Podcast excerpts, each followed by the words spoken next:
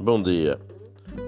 Estamos mesmo em cima do Natal, se assim podemos dizer, Natal 2022, que é um acontecimento único que celebramos todos os anos liturgicamente, mas que nunca se repete. É um acontecimento com uma preparação mais de mil anos, como sabemos, na história da salvação, na história de Israel tantas promessas de há tanto tempo, tantas vivências, tanta expectativa, até que pouco a pouco os profetas vão anunciando a proximidade desse acontecimento.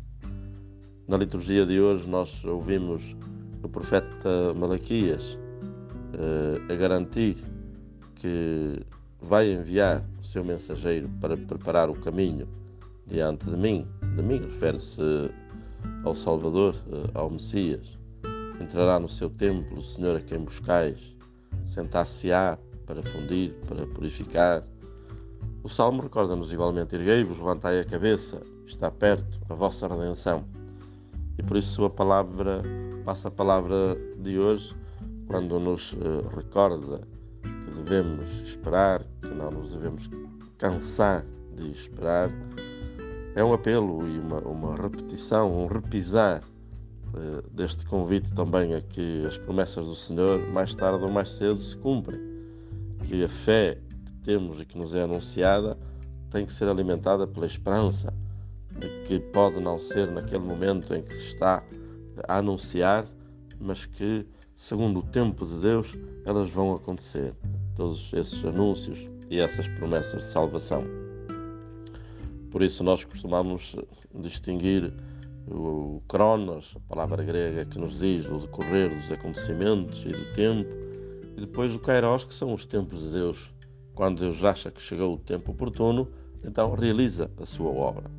E não somos nós que nos temos de apressar, de adiantar, de avançar para precipitar aquilo que Deus tem pensado para nós e que é melhor para nós, mas por outro lado temos de ter, se podemos dizer, uma passividade ativa ou seja, estar à espera, na expectativa, mas indo também ao encontro destas promessas.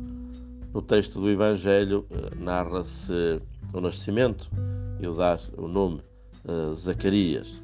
Também uma história real que conhecemos, acontecimentos em que Zacarias duvidou da promessa de Deus anunciada no templo quando estava no, no seu serviço sacerdotal, que depois ficou sem poder falar até quando se realizou precisamente a condenação, a lição, digamos assim, de quem não quer eh, acreditar na palavra de Deus, por isso mesmo fica também sem palavras, eh, sem ação, porque Deus é que conduz a vida, a história e, de modo particular, os acontecimentos eh, salvíficos. Depois também toda a gente estava à espera que ele fosse denominado, batizado, digamos assim, com o mesmo nome do pai Zacarias, e quando Zacarias fala pela primeira vez, diz ao contrário, o seu nome é João, e todos ficaram admirados, de modo que ficaram também numa expectativa de futuro, quem virá a ser este menino, por ter havido todas aquelas alterações ao projeto humano, porque é o projeto de Deus que se realiza. Eu penso que estas leituras e esta proposta de passa-palavra são precisamente um apelo à fé e a fé que exige a esperança. Eh, a fé verdadeira acredita que depois aquilo que esperamos se vai realizar, não porventura quando nós desejamos, quando nós esperamos, quando nos parece, mas quando chega realmente o tempo de Deus. E por isso a breve oração que Jesus nos ensinou do Pai Nosso contém também esta sábia intervenção: seja feita a tua vontade, assim na terra como no céu.